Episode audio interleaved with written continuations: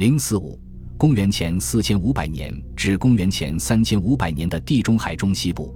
农耕生活方式和觅食生活方式之间的强烈反差，在欧洲其他地区极为显著，而在地中海地区并没有那么明显。中石器时代和新石器时代早期人群之间的巨大连续性，以及农业首先进入地中海东部，意味着当地人群趋向于选择农业生产方式的某些方面。并将它们与现有生活方式相结合，在地中海西部的许多地区，陶器制作和小规模的家畜饲养先于耕种出现，但并没有从根本上改变聚落类型。因此，也许除意大利南部，农业的传播并没有在村落和移动猎人之间造成显著的差异，因为农业群落大多规模很小，而觅食者本身也大多是定居的。定居的证据来自洞穴和已建成的居住建筑，不要盲目期待本地也能有中欧那样的精致建筑。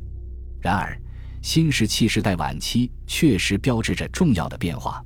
因为正是在这个时候，谷物种植赶上了陶器和家畜传播潮的尾声，新的特征也从巴尔干半岛和中欧扩展开来。在意大利，露天遗址变得更为普遍。尤其是在北部的环阿尔卑斯湖区或西西里岛和卡拉布里亚的临海平原，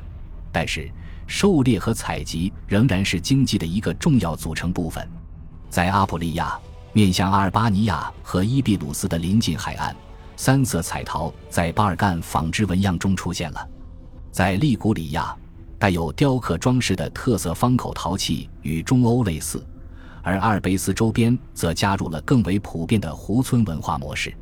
在法国南部，本地居民普遍采用农业生产方式，这是上一节中所述的更广泛模式的一部分。其特点是手推磨和抛光斧头的广泛出现，以及新型的悬挂用多耳陶器。在图卢兹周围地区的聚落特别集中，那里的河畔遗址铺满鹅卵石，这些地面有大量灼烧的痕迹。目前还难以解释这种现象，但可能是代表某种仪式意义的桑拿或公共设施遗址。最著名的例子位于圣米歇尔图什，在图什和加伦河汇合处。由于撒丁岛、利帕里岛和庞丁群岛上的黑曜石矿源，地中海中部的火山岛在这一阶段变得很重要。稳定的农业村落允许对撒丁岛中西部、蒙特尔奇等的资源进行持续开采。这些集散中心的产品会在伊特鲁里亚海沿岸，直至法国南部和阿尔卑斯周边进行贸易。精美的陶器也通过这样的沿海贸易路线流通，同时传播了新的样式，如利帕里岛迷人的红色狮釉陶器。在马耳他，这一阶段也因石板木的出现而著称。同一时期在其他地方使用的是岩洞葬和建造的石棺木。伊比利亚在这个时期呈现出一种略微孤立的面貌，尽管在这里含有农业经济因素的露天遗址变得更加普遍，并出现在新的地区。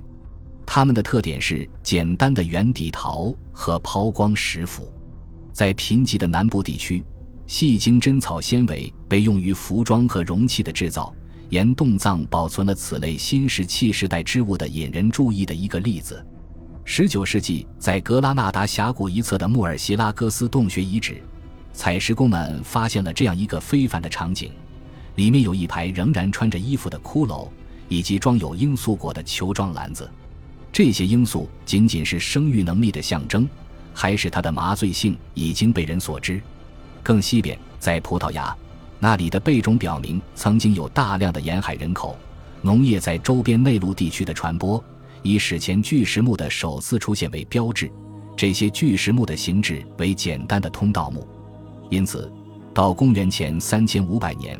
欧洲呈现出文化的多元性。东南部最为复杂，沿西北的轴线与西南的文化联系不太紧密，并且保留了东北地区几乎未曾改变过的古老生活方式。这些差异被放大了，而不是被已经发生的新的东方接触所削弱。